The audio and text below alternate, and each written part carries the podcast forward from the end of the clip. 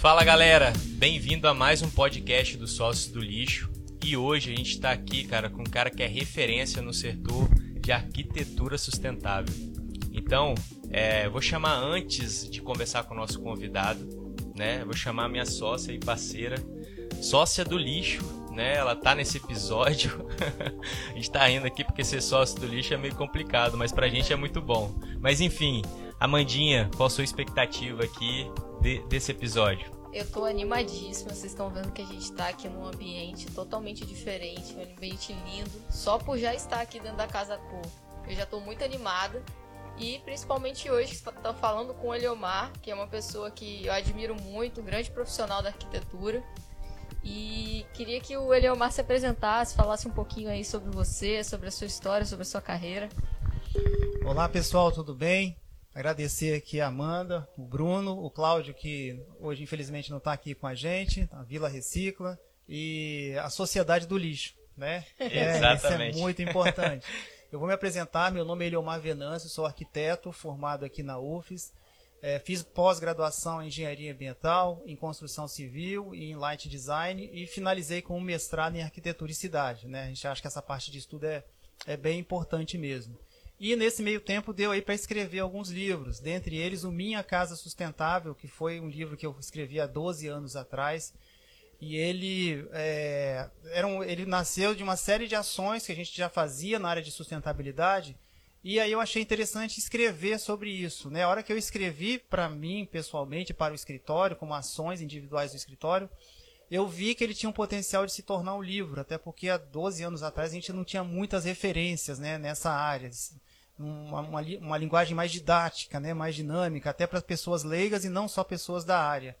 E aí deu tudo certo, o livro saiu, circulou aí o Brasil inteiro, já está fora do Brasil, está em Portugal, e com isso me incentivou muito a continuar nesse caminho da, da, da construção é, com, com, responsabilidade, né? Perfeito. Tanto a parte social quanto ambiental. E daí nós temos ido aí para frente, aí já com 30 anos de mercado, Perfeito, trabalhando Eliomar. bastante. Eliomar, a gente também passa pela, a, pela mesma dificuldade, a gente que mexe com resíduos né, sólidos urbanos. A gente foi pesquisar, por exemplo, a história do lixo e não tinha, a gente não conseguiu achar a história do lixo, né? A gente sabe que o lixo foi é, tratado como imundície, então era, era lixo e o lixo é, úmido, né? Vamos botar úmido com, com esgoto, com tudo junto, né? Era tratado assim antes. Agora já foi separado, né? Esgoto do, do lixo sólido urbano. Então a gente vê também pela falta de informação que a gente tem, né? É, em diversos setores, principalmente é, nesse setor de saneamento básico, né, que a gente passa por, por bastante dificuldade, principalmente num país que nem o nosso, que é o Brasil, onde quase na maioria das cidades a gente não tem ainda o saneamento básico. Né? A gente está começando a, a mudar esse número né, com várias soluções que a gente está dando, com a, pelo menos o básico, né? um exemplo mesmo, a, o aterro sanitário lá da marca ambiental, de enterrar corretamente os seus resíduos e tudo mais. Mas se tratando de arquitetura, né, de, de construção sustentável, a tendência do mercado realmente é essa? Ah, sem sombra de dúvida. Isso já está vindo, digamos assim, de fora para dentro, né? Assim, os clientes já estão buscando isso, né? Já estão procurando esse caminho. Então, os profissionais é, que assim eram poucos que tinham no mercado, né? Há, há tempos atrás e assim com com interesses diversos, né? Às vezes uma pessoa ela é porque gostava da natureza, estudava um pouquinho, a outra porque tinha uma carreira é, numa, numa universidade ali como instrumento de pesquisa e tal. Então isso tudo foi começando assim meio embrionário, pelo menos é o que a gente tem no mercado, que a gente enxerga, né? Mas a partir do momento que os clientes também estão vindo buscar esse, é, esse conhecimento, já uhum. pedindo que nas construções deles já tenham esse cuidado, não só na hora da construção do projeto, mas também é, no, nos resíduos, né, no descarte, né, para falar uhum. assim, onde é que vai o material aqui da obra, aqui da construção, ou para onde que vai essa construção aqui no futuro, né, quando ela for demolida, né, o que seja. Então a gente sentiu também essa pressão de fora para dentro, que foi é muito importante, né? Ou seja, o mercado pedir isso, então os profissionais têm que se qualificar e a gente dá sorte de ter empresas como a de vocês que se preocupam com essa questão de, de reciclagem, que tem no DNA do negócio uhum. isso e é um suporte para gente. Que é, você estava falando aí até do, da literatura, né? Buscar do lixo, né? Uhum. E tal. Eu imagino, realmente eu, eu não me lembro de ter muitas literaturas nessa área, né? Assim, de. É, não tem. De, não tem, tá precisando, hein? Sim, ó, sim, um livro é, aí de é vocês, hein? Ó. E, e, inclusive, isso é uma pergunta que eu até queria fazer, né? O que, que te motivou tanto tempo atrás, quando isso nem era um assunto que estava tão em alta, a começar a trazer a sustentabilidade para a arquitetura e você escreveu o livro, né? Mas eu acredito que você antes já tinha esse apelo com a sustentabilidade. O que, que fez você, você ter esse interesse? Ah, boa, boa questão, viu, Amanda? Assim, eu já tinha assim a vontade de fazer esse trabalho, mas é aquela coisa, no dia a dia, você correndo, atendendo cliente aqui, tocando obra ali, você acaba ah, depois eu vejo isso. Não, depois eu faço. Ah, nessa próxima, essa não essa obra não deu, mas naquela ali eu vou fazer. Né? Então você fica assim, vai remando, mexendo ali. Aí chegou uma hora que assim que foi fundamental para mim que coincidiu. Eu terminei minha pós-graduação em Light Design, que eu estudei muito a parte ambiental de iluminação, ventilação, né, como fazer uma, uma, uma arquitetura é, autossuficiente, né, energeticamente. Então, Perfeito. Então, ou seja, teve o um estudo. Aí eu falei, puxa, eu acho que agora eu vou conseguir parar um pouquinho e escrever. Aí eu tive um acidente no futebol, fiquei um Caramba. mês parado. Só tem Você tá jogador tá de futebol então, aqui. Só tem batedor de bola aqui. Você tá igual a mim, é, então, mano. Então eu fiquei um mês parado. Você imagina um arquiteto, assim, um, um dinâmico, assim, sempre fazendo, trabalhando 16 horas por dia, correndo e tal, tem que ficar um mês de cama em função desse acidente. Aí eu falei, ah, então agora tá na hora de juntar aquele monte de, de, de coisa que eu tinha escrito, uhum. é, meus livros de que eu, que eu tinha estudado também, e eu dei sorte, tive aula com, com professores muito qualificados dessa pós-graduação da Universidade de, de, Santa Catarina, né, eles, eles estavam à frente né, desse, dessa parte é, ambiental, juntei tudo no, no, no, no, livro e aí, puxa, deu super certo. E aí o, o, livro também eu contei com um apoio muito grande do Adriano Segantini, que é um arquiteto que tem um desenho fantástico. Então Entendi. esse livro ele saiu todo é, desenhado à, à, mão, né? Todo Os ilustrado. todo né? ilustrado. É um livro que eu até brinco assim, falo, ó, você pode olhar, é, é, ler o livro, mas tem muita gravura, sabe aquele que, que história em quadrinhos, assim, naquele livro técnico. E era uma dificuldade, tá? É, as pesquisas que eu, que eu fazia no meu, no meu, meu minha pós-graduação, elas eram em livros assim que tinham muito gráfico, é, muita fórmula, né? Entendi. Então aí eu falei assim, caramba, eu tenho que traduzir isso para a linguagem de estudante de arquitetura, uhum. estudante de engenharia, para a sociedade. Tanto é que uma boa parte do pessoal que adquire o livro, que compra o livro, são pessoas não técnicas. Uhum. São pessoas que pensam assim, construir, uhum. né, um leigo, né, um futuro cliente, é, de um arquiteto. Eu sempre falo assim, olha, esse, esse aqui é um livro básico, mas ele serve para todos os profissionais. E aí é muito legal, porque é um livro que ele tanto está na faculdade é, de, de graduação, como, como servindo de base né, de TCC, uhum, ali para os uhum. alunos ou aula, quanto também está na mão do leigo, daquela pessoa é uma linguagem pensa, bem acessível, né? Bem acessível. Assim, ó, como é que você vai separar o seu, seu lixo? Com a linguagem Perfeito. de 12 anos atrás. Uhum, Agora eu tenho certeza que você já já evoluíram bastante com isso. Como que você vai aproveitar a sua água de chuva? Uhum, Como uhum. que você vai...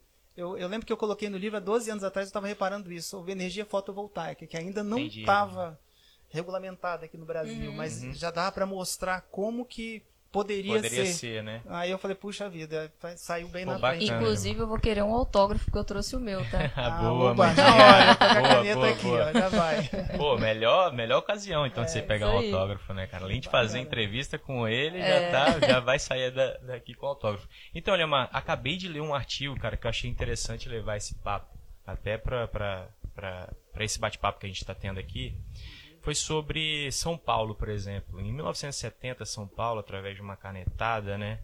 São Paulo teve a proibição até de fazer muitos prédios, né? É, São Paulo era uma cidade que era conhecida como a Nova Paris, de ter vários prédios, né? E aí São Paulo, por exemplo, foi, foi proibida de ter área de é, é, ela teve que ter área de recuo, né, nos, nos, prédios e além do mais a cidade deixou de ser vertical e ela começou a ser é, é expandida, né, para os lados. E nisso a gente teve várias florestas que foram ocupadas, várias nascentes e tudo mais. A pergunta que eu quero dizer é: você acha que a, a, a construção do, do futuro ela é vertical? É uma boa pergunta. Isso aí a gente está está tendo um debate muito grande na academia e no mercado com relação a isso, né?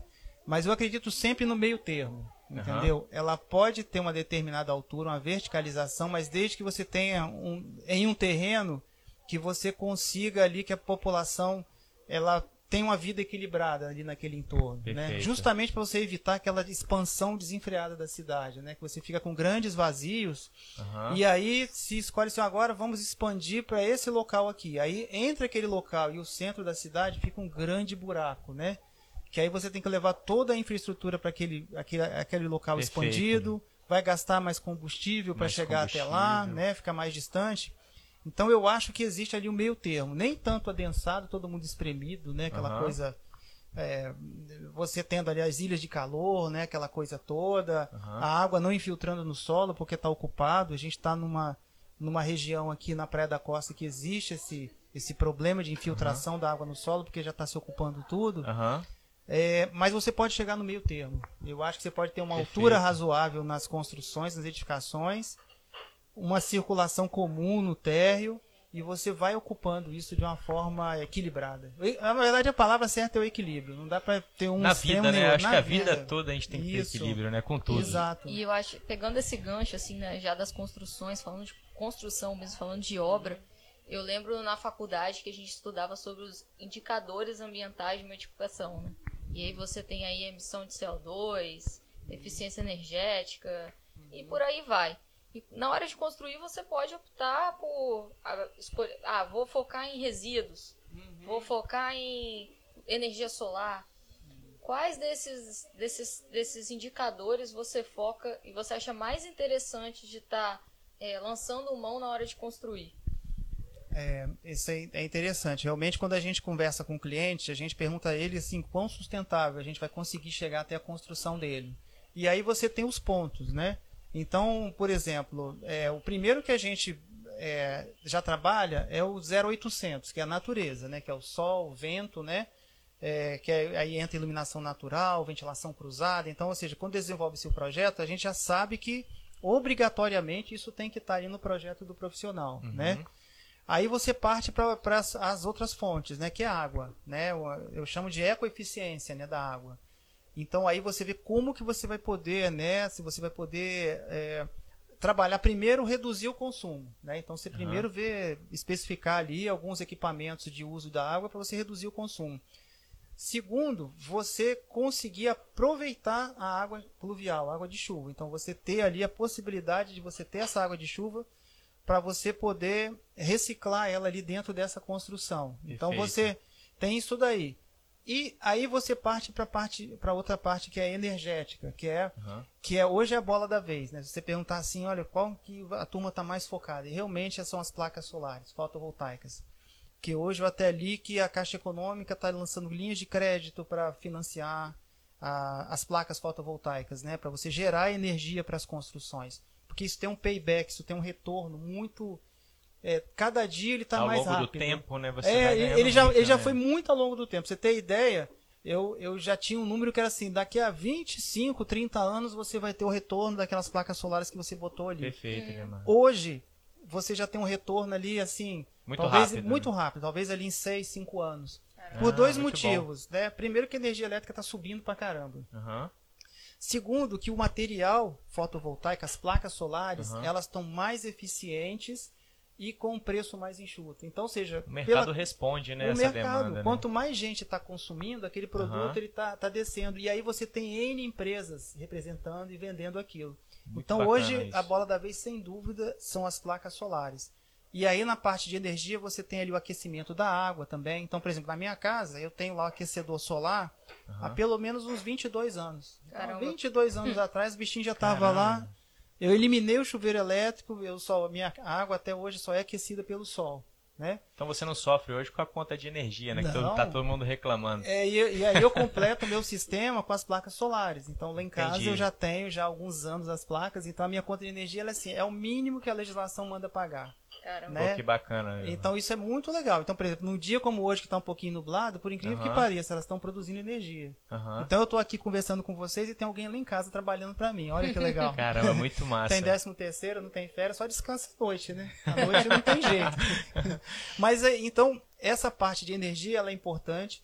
A ecoeficiência de materiais também. Então a gente entender, por exemplo, essa mesa aqui, ó, ela foi, foi trabalhada com, com madeira é, de manejo sustentável. Entendi. Então- E é mais econômica, Lima?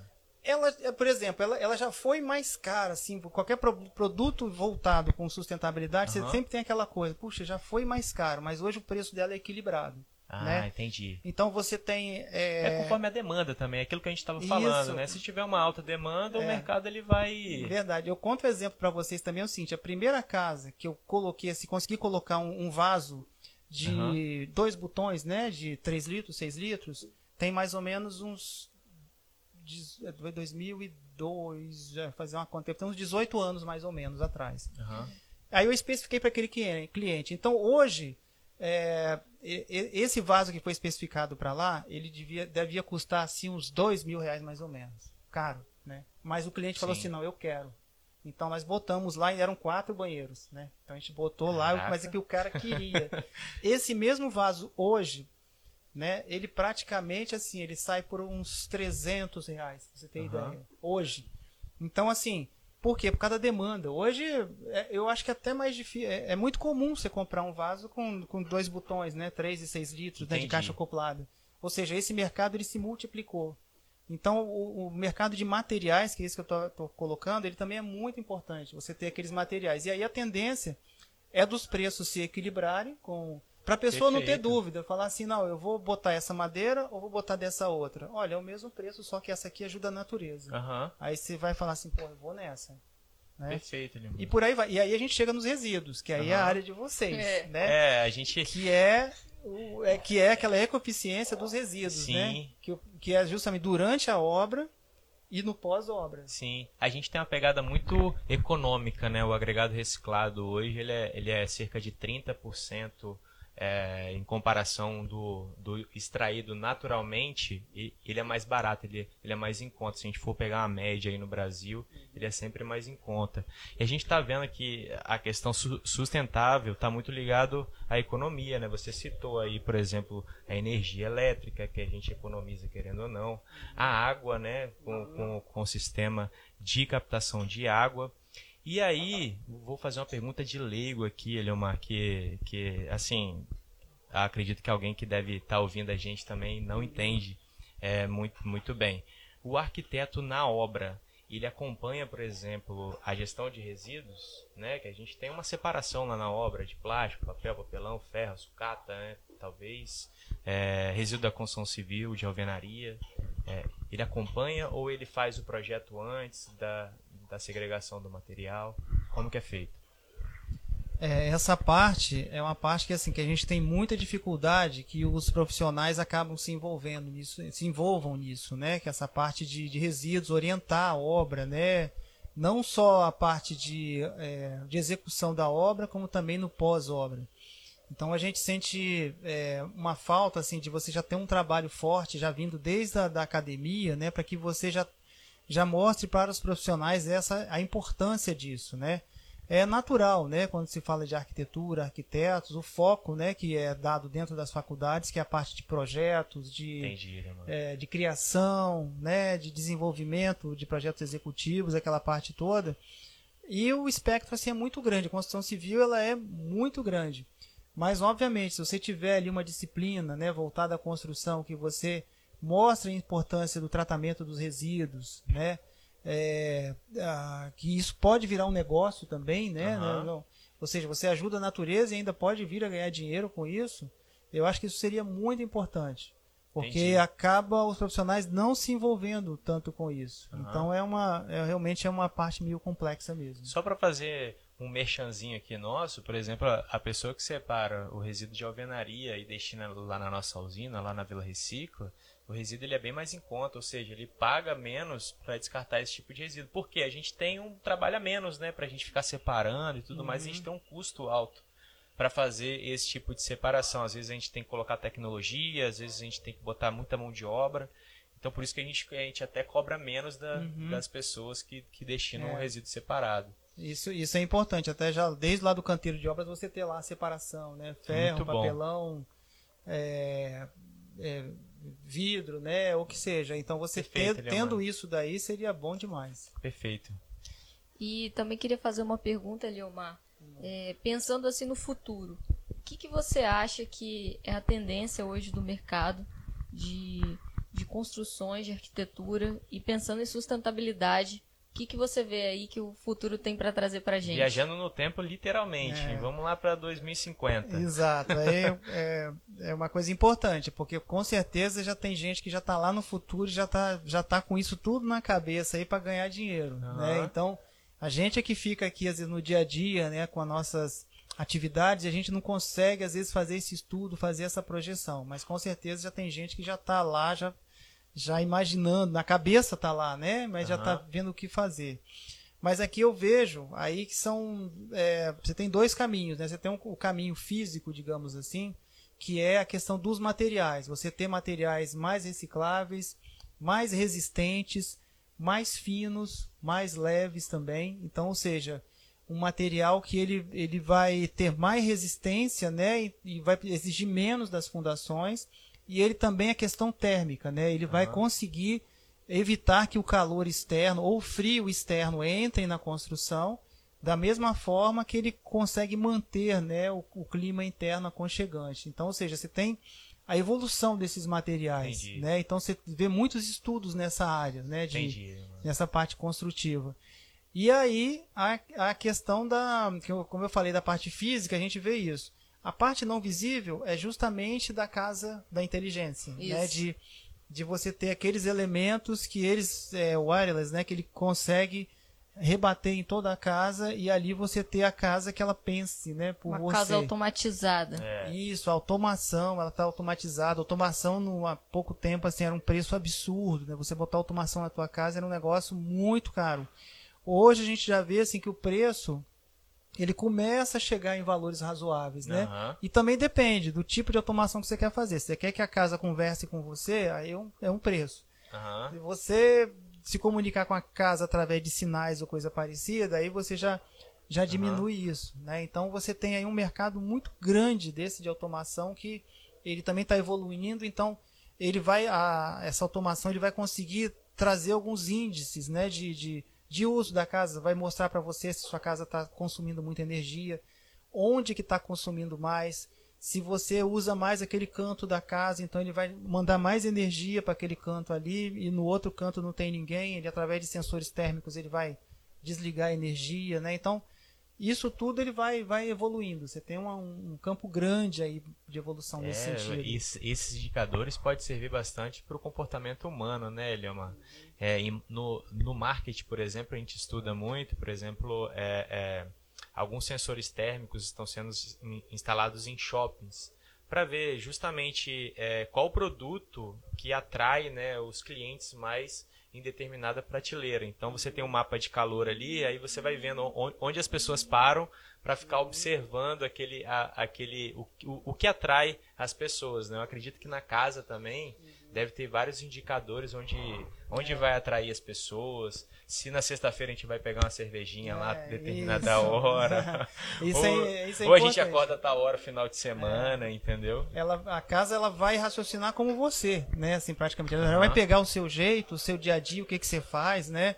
Se você gasta mais tempo fazendo maquiagem, então já vai valorizar isso lá mais. Se você é a turma da cerveja, é, ela, ela, os eletrodomésticos vão conversar com a gente. Isso já é uma, uma realidade. Né? A gente já está vendo essa primeira geração. Né? Uhum. Então a sua geladeira vai dizer para você o que está faltando. Uhum. E ela vai dizer isso assim na rua para você. Vai te, vai te mandar uma mensagem para o seu celular dizendo: ó, eu sei que você tá aí pelo GPS perto do supermercado e tal, aproveita, uhum. passa aí e traz a cerveja, porque a é cerveja que tá aqui. Ainda mais se for sexta-feira é, ainda, né? Não vai dar nem pro começo. Então, ou seja, ela já vai te avisar essa demanda, né? Uhum. E, obviamente, vai saber aonde que você vai estar para você poder é, botar na tua rotina, passar ali naquele supermercado Entendi, e, e, você é, comprar isso. Então, uma das teorias é, inclusive, que você vai ganhar a geladeira do seu supermercado. Ele Entendi. vai te dar essa geladeira lá com o marketing, a propaganda dele lá na porta. E a geladeira, ela vai te avisando, ó, tá faltando material, tá faltando... É, tá faltando é, refrigerante, cerveja, uhum. né? E o preço lá naquele supermercado lá é mais barato. Obviamente uhum, que é aquele uhum. que te deu a, a ah, geladeira. Exatamente. O seu micro-ondas vai te dizer, né, também a é, o, o, o, você vai, vai avisar ele, né, para poder ligar, ligar tão tempo, né? Ele não vai ter nem botão, né? Você vai, ó, uhum. liga aí, é uma pizza. Sim. Liga aí. Aquele arrozinho e tal. É, vai... Então esses eletrodomésticos eles vão conversar com você. É o, é o, mais simples que a gente tá falando, mas você tem muita coisa, iluminação, é, você tem a, é, a parte de câmera, de alarme, né? Sensores de presença, fechaduras, né? Então você tem um, um e, e esses, grande. esses indicadores vão te permitir economizar no futuro, né? É, é, exatamente. Eles vão, eles vão dizer como é que é a sua rotina e vão passar para você justamente algum, te dar elementos de economia. Eles mesmos vão te ajudar nesse ponto, né?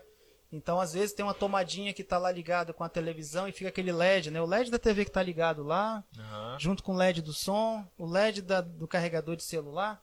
Isso tudo consome energia. No final da tua conta no mês, aquilo ali dá uns 5% da tua conta são desses aparelhos que ficam de stand-by lá. Uhum. Entendi, então, né? evidentemente, uma casa inteligente, ele vai ver que não tem ninguém em casa, ele vai lá e desliga mesmo a televisão, não deixa nem o LED funcionando. Então, você vai brigando por essas pequenas coisas para poder você ter a, a, sua a sua a sua a conta fechar, né? Você tem uma economia no, uhum, no teu lar, uhum, né? Perfeito. Mandinha, você falou sobre. É, eu vou repetir aqui uma, uma pergunta, não sei se vou estar me repetindo, mas vou fazer novamente. Foi uma pergunta muito. que eu achei muito legal que você, quando você trouxe, né? É sobre a questão do empreendedorismo, né?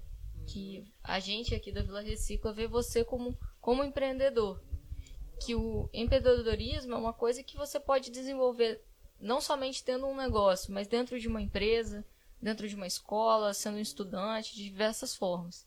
E você optou por ser um empreendedor com sustentabilidade, né? E a dúvida é se isso te agregou, é, agregou, agregou a sua carreira, se isso mudou o seu caminho de alguma forma.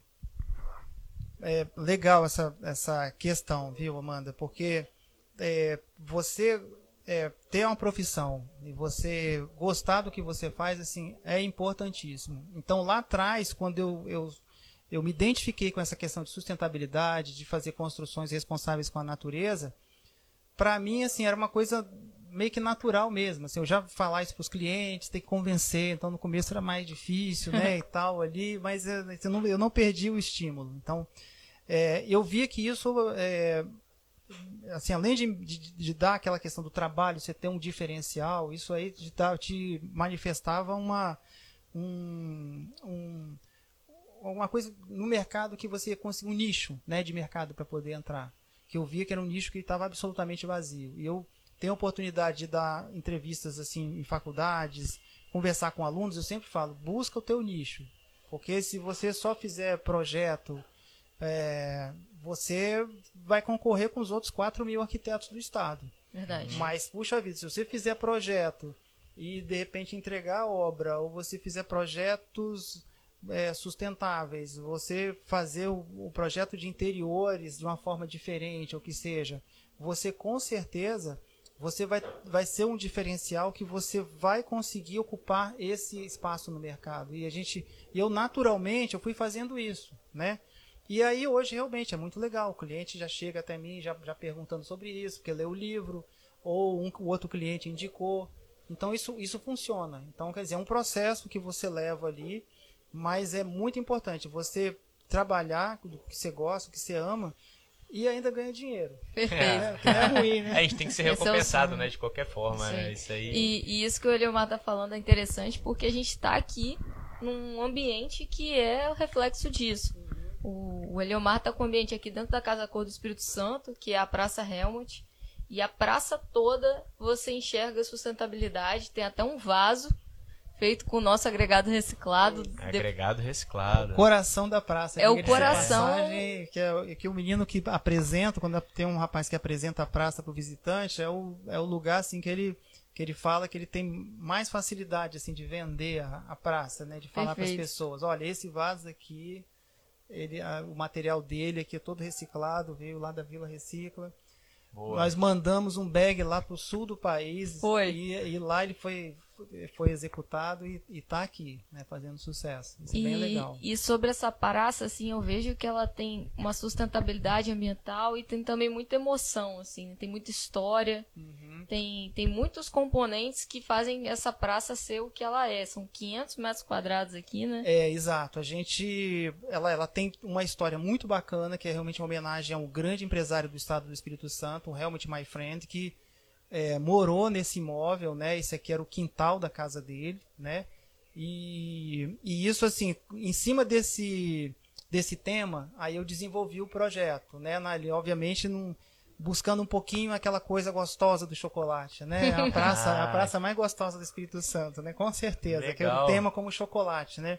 Então a gente tem esse esse cruza a praça inteira, né, que a gente chama que é um rio de chocolate, né, que é uma escultura de 70 metros, né, que é feita com, com blocos, né, esses blocos de, de concreto, eles não foram usados argamassa, eles estão presos um ao outro apenas estão cheios de areia, a gente adensou bastante areia e água dentro deles para eles ficarem bem pesados. Uhum. Então eu montei esses 70 metros lineares com, esse, com esses blocos, né? É, e depois a gente jogou uma camada bem fininha de, de, de massa por cima dele, só para dar o, o acabamento. Por quê? Porque a, a Casa Cor ela vai acabar a partir do dia 28 de novembro. E aí a gente espera, quando a gente fizer a demolição dessa construção, de aproveitar ali pelo menos 70% dos blocos. Então, Caramba. ou seja, a gente deu um trabalho, mas no teste que a gente fez deu certo, né? E assim, valeu super a pena. Então a gente tem uma área permeável muito grande na praça, temos o o piso permeável, que é muito bacana. A gente está com o mês de novembro aqui, que eu acho que eu nunca vi. Aí, o teste do piso. O teste do piso. Tanta é. chuva. Não, num... passou, com é, certeza. É, já né? passou, já. O mês de outubro, novembro, assim, está sendo uma, uma chuva e, e, excepcional. E a gente vê que a água bate e ela infiltra. E nós estamos aqui no coração da Praia da Costa. O mais comum de tudo que a gente tem aqui em volta é a água que cai nos pisos ela ser jogada para a rua. E uhum. aí a gente sabe que inunda a rua, causa transporta o lixo, uhum. um monte de transtorno. Aqui não, ela bate, ela infiltra e, diga-se de passagem, a areia, o colchão de areia embaixo desse piso reciclável é lá da Vila Recicla, que foi a areia que vocês ah, entraram com a, a gente aqui. A, a, melhor areia da, da região. Nossa, é a melhor areia da, da areia do oeste, com certeza. e do sudeste também. Então, ela, essas placas elas estão em cima desse colchão de areia reciclada lá. E elas são soltas, né? Mas pelo peso delas e estarem uma coladinha com a outra, elas ficam bem travadinhas, né? Bacana, então nós temos demais. energia fotovoltaica que é fornecida por umas placas em cima do container uhum. para ajudar na iluminação da praça. É, nós temos ali, usamos muita estrutura de ferro, né? O ferro uhum. tem um alto índice, né, de, de reciclagem, né, nessa, nessa parte toda.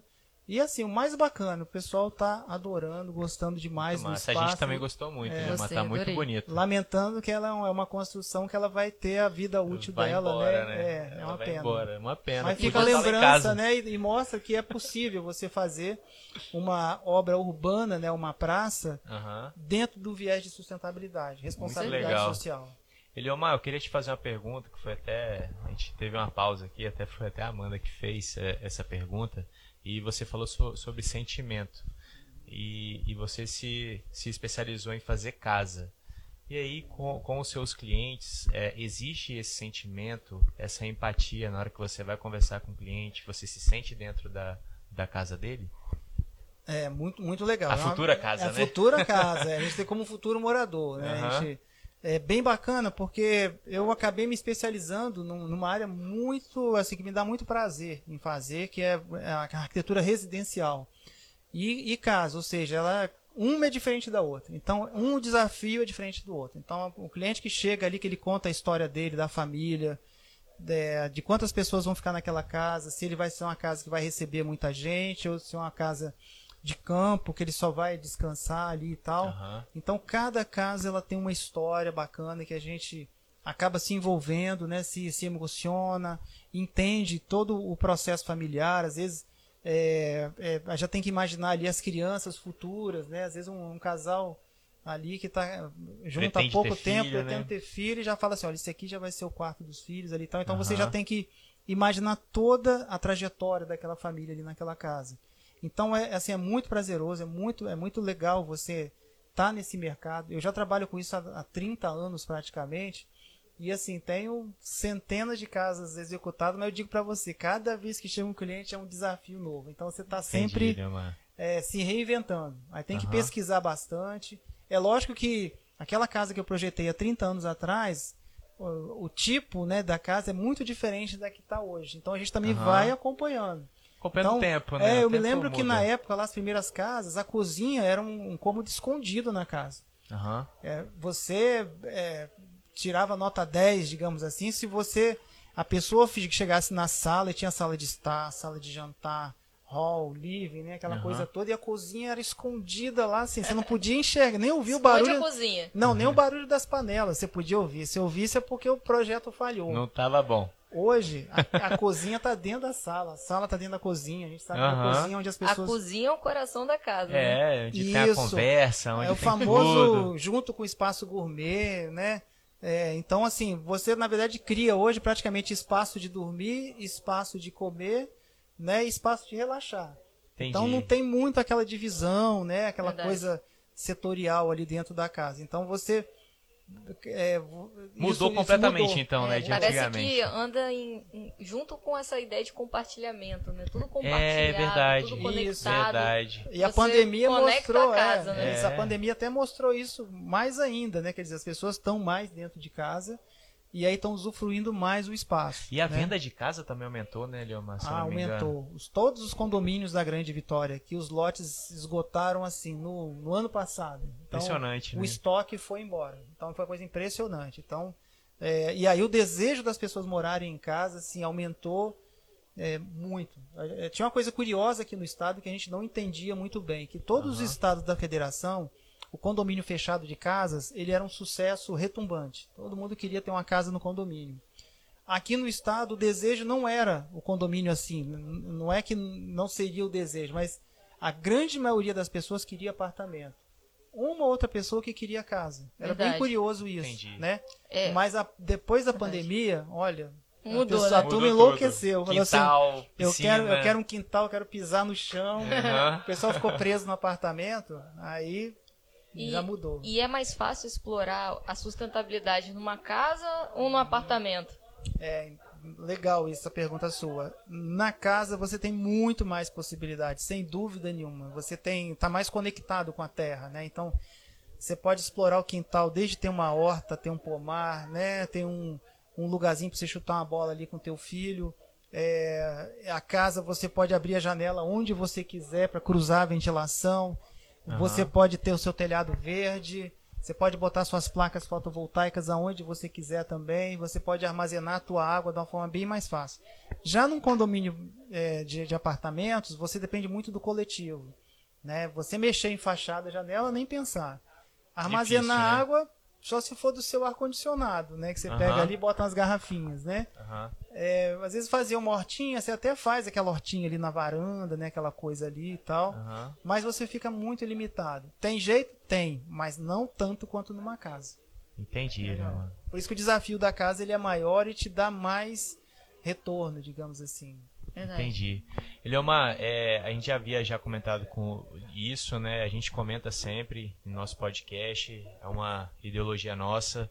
É, a gente acredita muito que a menor minoria hoje na Terra é o ser humano, né? Então o ser humano, ele, particularmente, ele tem que ter o compromisso com ele mesmo. Né? Assim a gente tem um coletivo mais forte e tudo mais. Muito parecido com um jogador de futebol, né? O cara treina todo dia para ele ficar melhor, para ir para um time melhor, assim, o time também pode ficar mais forte, né? Você que jogou futebol já machucou já por causa disso. Atleta Então, de fim de semana, né? então, assim, é só uma analogia, né? E aí eu tô levando isso mais pro campo do, do meio ambiente, o compromisso com o meio ambiente, né? É, você acha que o mercado está se posicionando para ter um compromisso maior com o meio ambiente, com o futuro? Ah, eu acho que isso ele está vindo mais do, dos clientes, né? Então, ou seja, uma maior conscientização. É, as pessoas estão vindo buscar isso nas construções. Ai, Então, quando aquela construção tem um diferencial, ele produz a própria energia, ele armazena a própria água, cuida do seu próprio resíduo, é, foi construído com materiais sustentáveis, aham. então, ou seja, isso atrai o cliente, né? E isso valoriza o imóvel também, porque ele vai ser um imóvel que ele vai ter um custo de manutenção menor do que um outro imóvel que não tenha isso. Então, como isso vem dos clientes, alguns empreendedores já começam a abrir e despertar a atenção para isso. Aham. E os profissionais de arquitetura, de engenharia, têm que estar preparados para atender isso daí, porque eles são ali a ponta de lança dessa questão da sustentabilidade. Entendi. É eles que vão virar para o cliente e falar assim: vamos fazer tua obra sustentável? Desde o grande empreendedor ou, ou a pessoa que vai fazer uma casa. Então, é, o cliente vai pedir informações a ele. Vai Bacana. falar assim: ah, como é que eu vou botar esse telhado aqui para poder aproveitar melhor o sol? Aí o, o profissional tem que estar saber, né? Aham. botar, né, direcionar para o norte, né, aquela coisa toda. Então, assim, é, é uma cadeia, né, que você tem ali, você tem E tá profissional, de cima para baixo, então, é, né? Que você é tem o um profissional, o cliente e o empreendedor. de Então, baixo para cima, quer dizer. um de vai, um vai empurrando o outro, né? Entendi. E aquele empreendedor que é mais inteligente, que sai na frente, ele, ele vai já buscar isso daí. Ele já vai colocar isso no, no, no- no- no empreendimento dele, justamente para ele poder ter o diferencial. Lembra daquele diferencial que a gente falou lá atrás do profissional, né? Do Ah, empreender? verdade. O empreendimento é a mesma, Mesma coisa. coisa. É isso. No, no investimento que você está fazendo e essa é a tendência, né? Verdade. Você vai valorizar isso no futuro. E fugindo um pouco agora da casa e indo para a cidade. Essa dúvida aqui vai para os capixabas, hein? E os canelas verdes aqui de Vila Velha. Olha, Ele é mais escreveu um livro também sobre o Canal da Costa, né? Boa. Pra quem não sabe, o Canal da Costa aqui é um, é um, é um rio que circunda aqui todo o nosso município, passando aí pelos principais pontos do, da cidade, prefeitura, Morro do Moreno, shopping, Praia da Costa. É assim, é co- quase uma atração turística, só que na verdade ele não é uma atração turística, ele poderia ser, né? Ele não, não é bem explorado. E aí você trouxe uma proposta para esse, pra esse canal, né? E a minha, a minha dúvida é qual, qual, do que, que você escreveu, o que, que você falou, e se isso tem alguma coisa a ver com as inundações e com as chuvas. Que essa é a, a dúvida do- dos, dos canela verdes aqui, que moram aqui e que estão sempre na- no, no alagamento. É, aqui o- a questão do alagamento aqui em Vila Velha realmente é um, é um caso sério e ele já é de, de décadas mesmo. E a tendência é até piorar. Ações né, estão sendo feitas e você está permeabilizando né, o solo né, com essas construções.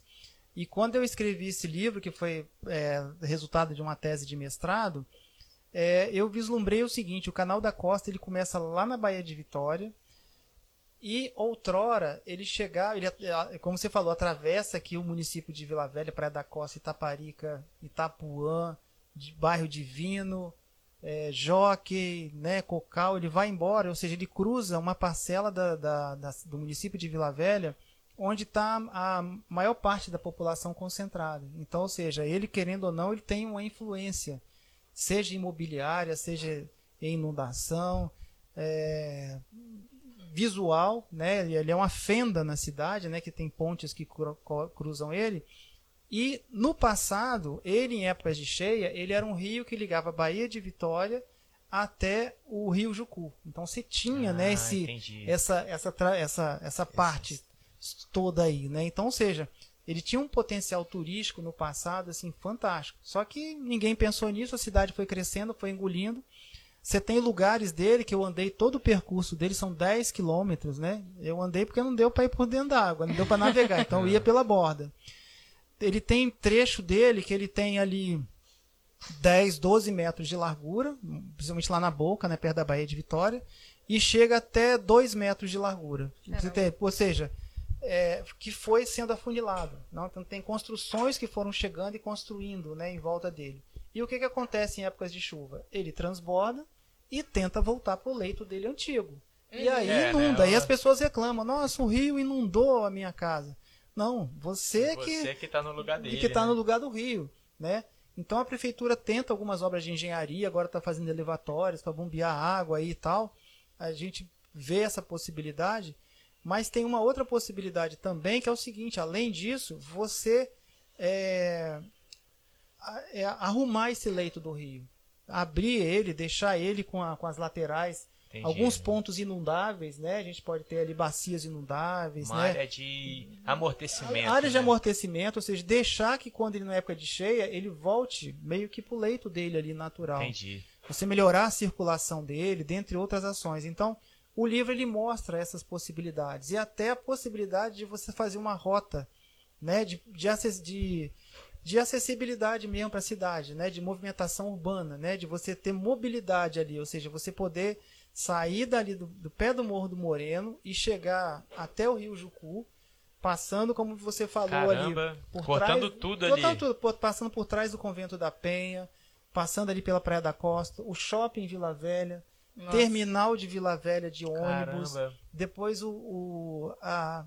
o, o shopping. É, você passou pelo shopping Praia da Costa, depois o shopping Vila Velha. Uhum. Você tem ali o fórum de Vila Velha que está ali atrás também, que passa ah, do é lado lá dele. É. atrás do fórum. Depois né? você tem a prefeitura de Vila Velha. Então, ou seja, você pode ter uma rota que as pessoas podem fazer essa Entendi. conexão com isso. E ainda ele vai seguindo ali por Itaparica, um bairro super populoso, né? Vai embora, Cocal e vai passar ali por trás do shopping Boulevard e da rodoviária de Vila Velha. No final Então, das você- contas, ah, se você quiser chegar no Rio Jucu, é só seguir o, o, o rio. Segue o fluxo aqui do rio. Você pode ter um cal, poderia ter. Eu desenhei um calçadão e uma ciclovia que você sai dali do, do, do, da- do Morro do Moreno e você vai até o Rio Jucu. Ou seja, você corta Caramba, Vila demais. Velha. Então você tem um calçadão que você podia ter ali, tanto por ser uma ciclovia também do lado, que eu Aham. também desenhei, um acesso de carros elétricos, né, de motos elétricas, que estão aí nessa polêmica toda aí de tem que Se ter, vai ou não vai. Se vai ou não vai.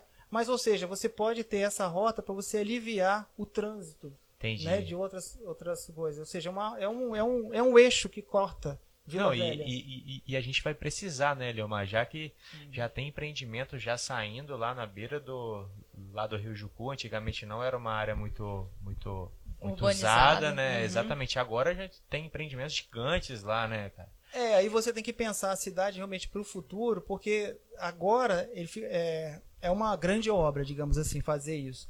Mas se fosse há 10 anos atrás, não seria tão complicado, porque não estava tão adensado em volta. Entendi. E como você falou, já está saindo empreendimentos lá na ponta do Rio Jucu. Daqui a pouco fica mais difícil ainda Entendi. você fazer isso. Mas foi uma proposta assim de colaboração para a cidade, né, de, de uma ideia, né, de, de melhoria, né, tanto do da parte de mobilidade urbana, né, do, do trânsito, né, conjuntamente. E tá aí, tá colocado na mesa através de um livro e os pesquisadores que quiserem olhar, as prefeituras também que quiserem estudar isso, tá à disposição. Eu acho que tem muita coisa que pode ser explorada. E para quem tá ouvindo o podcast também, até às vezes até um alguém tá fazendo um planejamento urbano de uma cidade, explorar os recursos hídricos e o potencial que eles têm de mudar todo um layout, como- você falou, mudar o trânsito, atrair turismo. É, é muito pouco explorado no nosso país hoje. E foi achei isso que eu achei tão interessante. É, seria que é uma pena, né, a gente não ter essa possibilidade de explorar tanto, porque já foi, né? O tempo já passou. É. Então, os recursos para a gente fazer isso vão ser muito maiores. É, É. Cada, cada dia que passa realmente fica mais complexo. Aí, aí você tem que buscar soluções tecnológicas, que é o que a prefeitura agora está tentando, que é botar essas bacias, essas estações de bombeamento. Né? Entendi. Então, aí se você botar na ponta do lápis esses investimentos que estão sendo a- a- feitos ao longo do prazo para minimizar o troço, a gente não sabe Aham. nem se vai dar certo. Vamos torcer para dar certo. A gente está aqui torcendo para que essas estações aí resolvam, né? Mas se você pensar bem, ao longo dos anos você já poderia ter feito algumas ações nesse ponto que minimizariam esse- esses investimentos municipais. Aham, aham. E eu acho que, só completando, eu acho que essa pegada toda da sustentabilidade. Você, no início da sua carreira, pensou em apostar na sustentabilidade e olhar e ter esse olhar. As pessoas que veem isso antes, que querem já fazer uma casa sustentável hoje, como você falou, lá na frente vão economizar. Então eu acho que o momento de apostar em sustentabilidade é agora, né? Não é depois. Depois, é, é. agora. A pessoa faz a casa, aí acabou a casa, fala assim: agora eu vou botar os painéis solares, eu vou armazenar a Difícil. água. Fica mais difícil, vai gastar mais dinheiro, porque Entendi, você não Leonardo. pensou isso durante a obra. É mais ou menos a história do rio, né, Entendi. que a gente estava do Rio Jucu, né, que do, do Rio da Costa, né, que era que cada ano que passa, se você não não encaminhar a solução para o problema, ele vai ficando mais complicadinho, mais difícil. Então, Eliomar, pra, pra gente encerrar a nossa conversa aqui, né, que foi muito boa por sinal, Ah, pô, muito bacana. é, dá pra se dizer que o, que o arquiteto é um agente do futuro? É, ele na verdade assim, a gente tem essa, essa responsabilidade de planejar não só as cidades, mas as construções no dia de hoje, mas assim sempre com um olhar no futuro, né? Então você fazer um planejamento urbano, você vai ter que imaginar como que aquela cidade vai crescer, para onde vai crescer, quem são as pessoas que vão usar aquilo dali, quais as tecnologias que vão vir, né, para Aham. para serem implantadas. Então a gente tem essa, essa, essa ideia mesmo assim do, do profissional de arquitetura. Ele está no presente, né, trabalhando no presente, mas sempre de olho no futuro, porque é, a gente ainda está desenhando uma coisa que ainda talvez ou pensando em alguma coisa que ninguém ainda pensou em construir, né? Mas ele tem que estar já já imaginando isso. Essa é, é o que a gente aprende, é um exercício que tem que fazer. Perfeito. Isso. Eliomar, eu queria que você deixasse alguma dica de livro aí. A gente sabe que você tem dois livros aí que já são conhecidos já pela gente. Mas pode falar deles e pode falar de mais alguns aí, se você tiver alguma indicação aí que a gente possa estar acompanhando também esses trabalhos. É, eu vou fazer primeiro o marketing aqui dos meus livros aqui. Claro. o Minha Casa Sustentável, que é esse que a gente, no início da conversa, a gente falou aqui, ele fala justamente dessa questão de uma construção, é, uma construção responsável com a natureza, né? Tem um outro livro que é a Arquitetura das 10, é, 10 lições de arquitetura, que fa- é, ele é mais a parte de desenho arquitetônico, já é mais para estudantes de arquitetura, de engenharia, né? Que tem ali os toques de desenho, né? Para entender essa questão do desenho arquitetônico o, a arquitetura da construção, que aí já falo de, da parte de tecnologias construtivas, né? A gente está em uma delas aqui que é o container, né? Mas fala de adobe, bambu, é, steel frame, construção com blocos, que são todas tecnologias que eu mesmo tive a oportunidade de trabalhar e fazer. É, e aí eu, eu, eu coloquei ali a, a parte teórica, né? Que eu pude desenvolver e aprender, isso é bem bacana. E o último livro agora, que é o Rio da Costa e a Cidade de Vila Velha, que é esse caso, né, que já tem 500 anos de, de amor, né, que, é- que foi o rio que o, o que foi exatamente que os colonizadores eh, portugueses, quando chegaram ali na prainha, o Vasco Fernandes Coutinhos, ele foi, o- foi o rio que ele usou para entrar. Ele Ah, chegou na beira da praia, ele, ele chegou assim, olhou e falou assim: "Ah, não vou saltar aqui e entrar aqui não, tem uns Ah, índios ali entendi, entendi. escondidos". O que que eles fizeram? Obviamente Tipo os, os vikings chegando lá. é, É. eles pegaram os barcos menores e olha, você vê o tamanho que era o Rio da Costa. Que isso. Eles entraram Caramba, pelo Rio da Não Costa sabia disso. exatamente para explorar o interior da capitania, para entender ali as coisas ali e tal, até onde eles conseguiram adentrar aí. Então, ou seja, esse Aham. o Rio da Costa ele é importantíssimo e aí tem essa a tese da gente aproveitar esse rio como um agente de mobilidade urbana. Eu desenhei um grande parque linear ao longo desse desse rio aí. Aí Bacana demais, Eliomar. Mandinha, você tem alguma coisa a comentar? Ah, só parabenizar o Eliomar aí Ah, por ser agradeço. esse agente do futuro.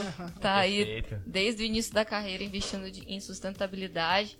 É um prazer ter essa conversa, muito bom mesmo. Você inspira muita gente. E espero que você possa, possa inspirar outros futuros arquitetos legal. aí a estar percorrendo um caminho assim como você.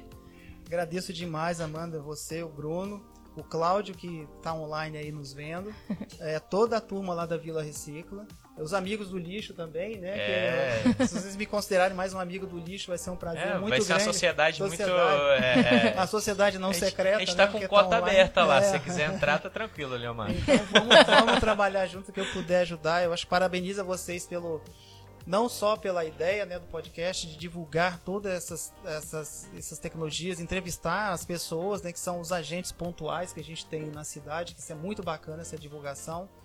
Mas o trabalho de vocês, né, que investiram na reciclagem, no- nesse, Sim. nesse trabalho. Tive a oportunidade de visitar lá, tá, Verdade. pessoal? Se quiser visitar lá, combina aí com eles, é muito bacana, é um aprendizado muito grande, né? Você entender toda aquela logística, né, do que como fazer essa, essa reciclagem, é bem bacana e eles são referência aqui no estado. A gente fica muito feliz de poder participar aqui com vocês.